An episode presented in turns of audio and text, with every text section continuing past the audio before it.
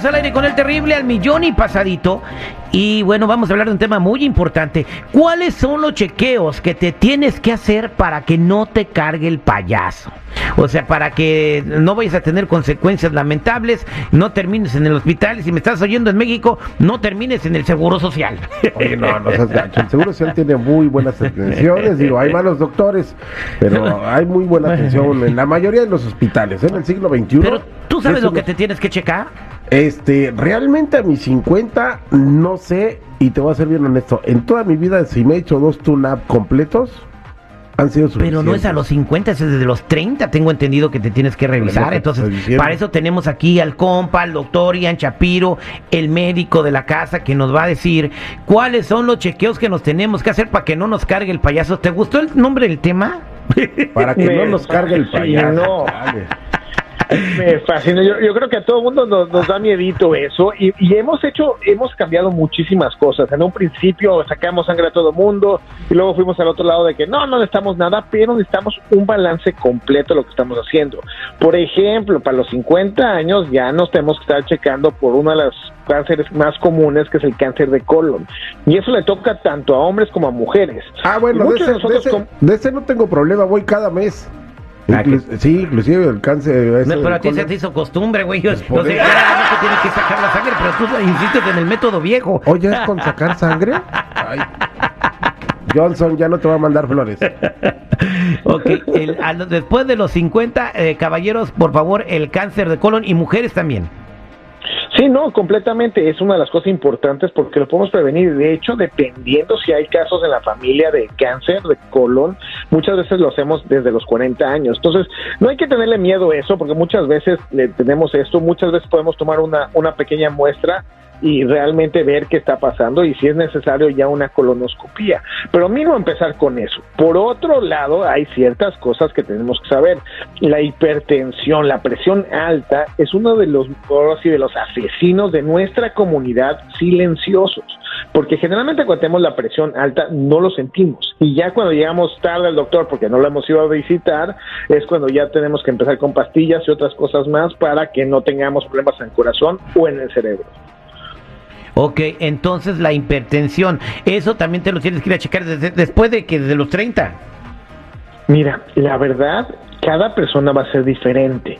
En un principio estaban pidiendo que lo hagamos anualmente y ahora depende mucho de cómo estamos viendo. Si estamos portándonos mal con la comida, no nos movemos, estamos tomando mucho y estamos fumando, pues sí hay que ir más seguido porque más vale re- prevenir que lamentar. Y eso va a depender de mucho del estilo de vida que estemos llevando. ¿Qué es lo que te puede pasar si tienes hipertensión y no sabes? O sea, ¿qué, qué, qué, qué, qué es lo peor? Obviamente la muerte, pero ¿qué- ¿por qué sería esa muerte? La, la mejor manera de ver esto es que imagínate que todo el cuerpo tiene como popotes por adentro, que prácticamente son tuberías, y estas tuberías tienen que tener una presión específica. Si hay mucha más presión, pues estas tuberías pueden explotar o se refuerzan y le cuesta más trabajo a la sangre, que es justamente lo que está dentro de estas tuberías, a que pase. Entonces nuestro corazón puede empezar a, a tener problemas, nuestro cerebro, nuestros pulmones, riñones, ojos, y podemos tener desde derrames, infartos y otras cosas más que no queremos tener. Exactamente, pues ahí chequenlo. También aquí les va otro chequeo que se tienen que hacer sí o sí. ¿Cuál es, doctor Shapiro? Para las mujeres, muy importante el Papa Nicolau. El cáncer cérvico-uterino es uno de los cánceres más comunes que tenemos en, en- en las mujeres y desgraciadamente también uno de los más comunes en nuestra comunidad. La buena noticia es que lo podemos prevenir. Al momento hacer el Papa Nicolau, que prácticamente es ver si en el cervix está eh, alguna lesión de cáncer y realmente muchas veces la agarramos rápido, porque en un principio va muy lento, si lo agarramos rápido, con un solo procedimiento en el lugar se puede eliminar completamente en lugar de tener cirugía, quimioterapia y todas esas cosas. Entonces, por eso es muy importante que si no se han hecho la prueba, platicar con su médico, con su, su ginecólogo, con su médico familiar, para ver qué se puede hacer. Exactamente. Y por último, eh, una de las enfermedades más comunes en los hispanos y también en los afroamericanos, lamentablemente es la diabetes que comienza desde la, niñez si no te cuidas o te malalimentas. Ese examen también se tiene que hacer inmediatamente. ¿Cómo se lo hace la gente, doctor Ian Shapiro? La mejor manera de hacer eso es la hemoglobina A1C. La hemoglobina A1C prácticamente mide, prácticamente mide tres meses para atrás el azúcar que nosotros hemos tenido.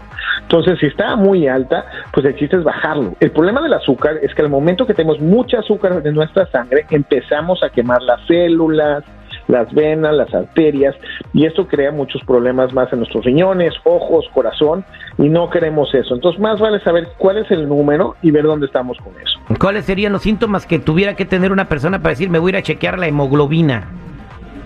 Eh, muchas veces cuando tenemos anemia, cuando está baja, pues la hemoglobina sirve para cargar el oxígeno, está dentro de la, ahora sí, de, los glóbulos rojos y carga el oxígeno, entonces nos vamos a sentir más tranquilos, más cansados, con poca energía, nos vamos a ver pálidos, al momento de subir las escaleras nos está faltando mucho más el aire.